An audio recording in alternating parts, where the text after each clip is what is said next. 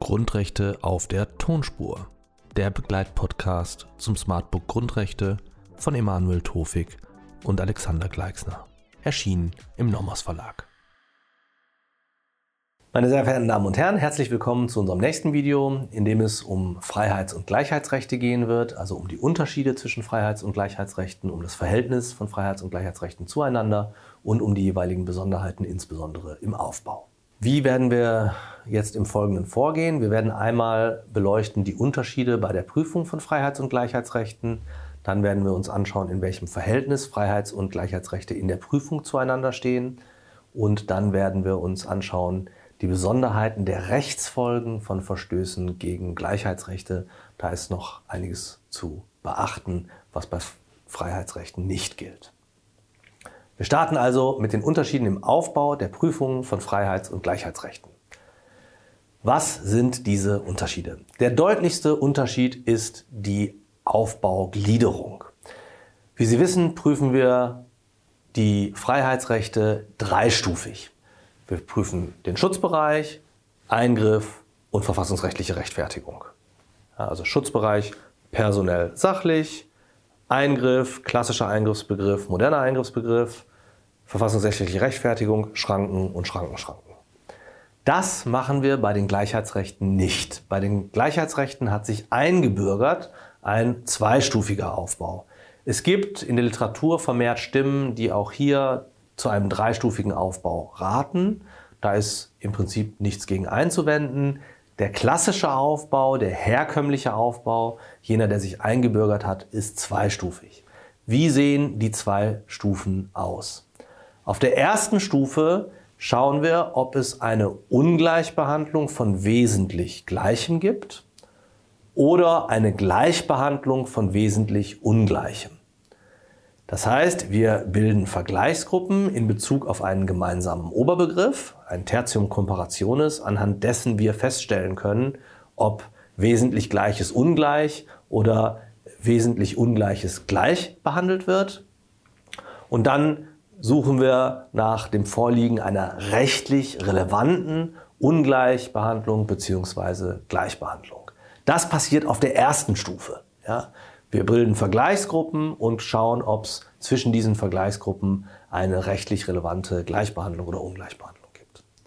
Auf der zweiten Stufe schauen wir uns dann an, ob diese Ungleichbehandlung oder Gleichbehandlung verfassungsrechtlich gerechtfertigt ist.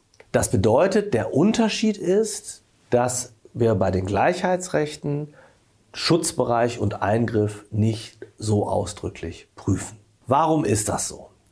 Freiheitsrechte haben einen feststehenden sachlichen Schutzbereich. Sie schützen bestimmte Handlungen, beispielsweise Artikel 4.1.2 Grundgesetz, das religiöse Bekenntnis, Artikel 5 Absatz 1 Satz 1 erste Variante, die Meinungsäußerung.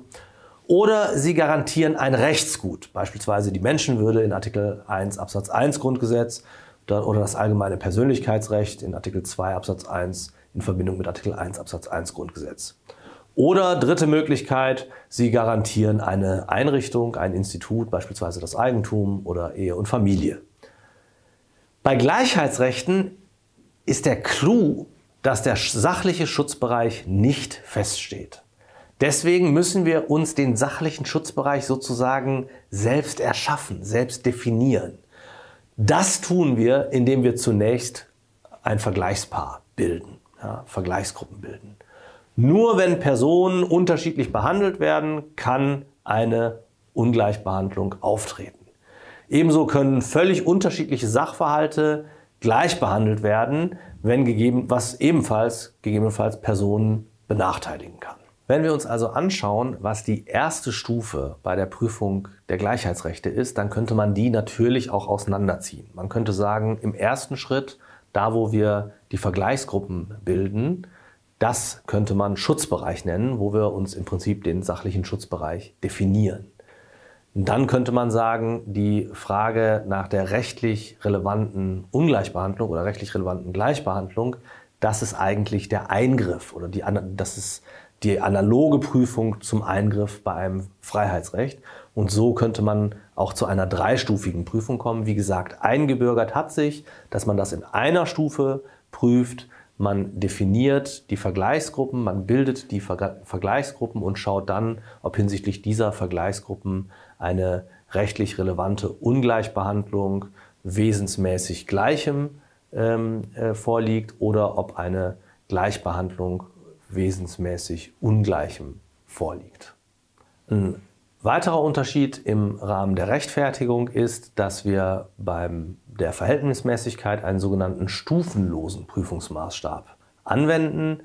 Das heißt, bei Eingriffen in Gleichheitsrechte schauen wir auf die Intensität der Ungleichbehandlung bzw. der Gleichbehandlung ähm, und äh, prüfen die Verhältnismäßigkeit in Abhängigkeit von dieser Intensität stufenlos. Wie ist nun das Verhältnis von Freiheitsrechten und Gleichheitsrechten in der Prüfung? Wie verhalten sich Freiheits- und Gleichheitsrechte in der Fallprüfung zueinander? Zunächst einmal ist festzuhalten, dass Freiheitsrechte und Gleichheitsrechte sich nicht gegenseitig ausschließen. Manche Freiheitsrechte verfügen sogar über eine gleichheitsrechtliche Dimension.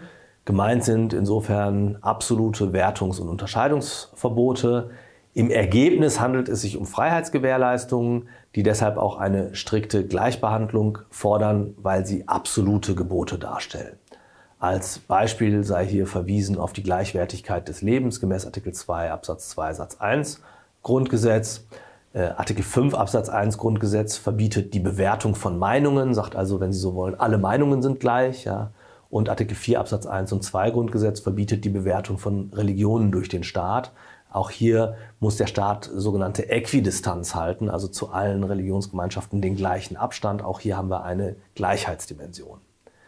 Umgekehrt haben auch die Gleichheitsrechte oft eine freiheitsrechtliche Dimension, also äh, im Sinne von Teilhaberechten, die chancengleiche Teilhabe an der Gewährleistung bestimmter Freiheiten oder auch die Wettbewerbsgleichheit sind ähm, Rechte, die sowohl gleichheits- als auch freiheitsschützenden Charakter haben und insofern, wenn Sie so wollen, changieren. Was sind die Folgen für den Prüfungsaufbau in der Fallprüfung?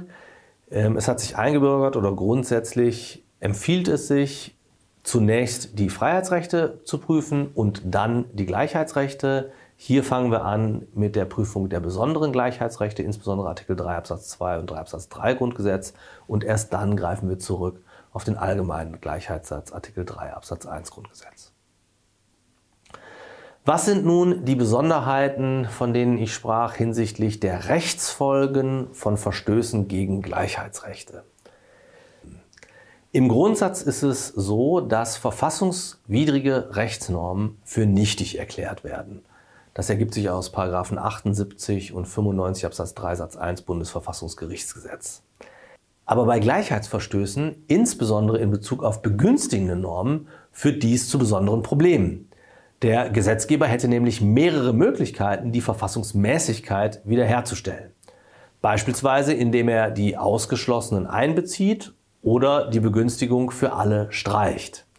Die Auswahl der Möglichkeit ist dem Gesetzgeber zu überlassen, das ist dem Prinzip der Gewaltenteilung geschuldet. Das Bundesverfassungsgericht hat in seiner Entscheidung zum Rechtsschutz gegen Verordnungen aus dem Jahr 2006 äh, ausgeführt, dass ansonsten, Zitat, das Bundesverfassungsgericht in die dem Gesetzgeber vorbehaltene Gestaltungsfreiheit eingreife. Wie kann man nun mit diesem Problem umgehen? Wie geht das Bundesverfassungsgericht mit dem Problem um? Zunächst einmal führt der gleichheitswidrige Begünstigungsausschluss grundsätzlich nur zur Unvereinbarkeit der Norm mit dem Grundgesetz. Das hat das Bundesverfassungsgericht schon in einer frühen Entscheidung so gehalten zum Besoldungsrecht aus dem Jahr 1958. Das bedeutet, wir haben keine Nichtigkeit ex tunc, sondern das Bundesverfassungsgericht stellt die Verfassungswidrigkeit lediglich fest. Daraus ergibt sich dann die Verpflichtung des Gesetzgebers, die verfassungswidrige Rechtslage umzugestalten. Auch diesen Auftrag, diese Verpflichtung hat das Bundesverfassungsgericht ausdrücklich formuliert in seiner Entscheidung zur Pensionsbesteuerung aus dem Jahr 2002. Das bedeutet, die Altfälle müssen rückwirkend bereinigt werden. Behörden und Gerichte dürfen die verfassungswidrige Norm nicht mehr anwenden, sondern müssen die Verfahren aussetzen. Das heißt, sie können nicht so tun, als gäbe es die Norm nicht, als sei die Norm nichtig, denn das ist sie nicht, sie ist nur unvereinbar. Das heißt, die Verwaltungsverfahren werden ausgesetzt und erst dann fortgesetzt und erst dann einer Entscheidung zugeführt, wenn die neue Regelung getroffen wurde. Darüber hinaus ist auch eine befristete Fortgeltung möglich, wenn die Rückabwicklung der Norm zu erheblichen Einnahmeausfällen oder Mehrausgaben führen würde. Das hat das Bundesverfassungsgericht zuletzt in der Entscheidung zum Stückzahlmaßstab im Jahr 2014 so entschieden. Von diesem Grundsatz gibt es eine Ausnahme. Wenn kein Zweifel besteht, dass der Gesetzgeber die Ausweitung der Begünstigung gewünscht hätte, wenn er sie beispielsweise nur übersehen hat, oder wenn es verfassungsrechtlich geboten ist, den Verstoß gerade auf eine bestimmte Weise zu beseitigen, dann kann das Bundesverfassungsgericht ausnahmsweise doch die Nichtigkeit der Norm erklären, ja, die Nichtigkeit der Begünstigung. Die hierfür maßgeblichen Entscheidungen sind die Entscheidung zum Nachtarbeitsverbot aus dem Jahr 1992 sowie die Entscheidung zur Staatsangehörigkeit von Abkömmlingen aus dem Jahr 1974.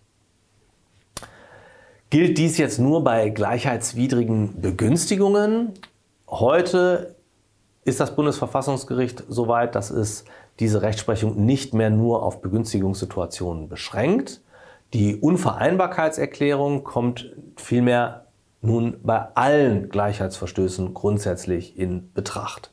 Ich zitiere das Bundesverfassungsgericht aus seiner Entscheidung zur Spekulationssteuer aus dem Jahr 2004. Zitat. Beruht die Verfassungswidrigkeit ausschließlich auf einem Verstoß gegen den allgemeinen Gleichheitssatz, so gilt inzwischen nach der ständigen Rechtsprechung des Bundesverfassungsgerichts ein umgekehrtes Regel-Ausnahmeverhältnis. Regelfolge ist die Unvereinbarkeit, während Nichtigkeit die Ausnahme darstellt. Die Unvereinbarkeitserklärung ist darüber hinaus mittlerweile sogar außerhalb der Gleichheitsrechte als Alternative zur Nichtigkeit anerkannt. Insofern möchte ich Sie verweisen beispielsweise auf die Entscheidung des Bundesverfassungsgerichts im 109. Bande zur nachträglichen Sicherungsverwahrung aus dem Jahr 2004.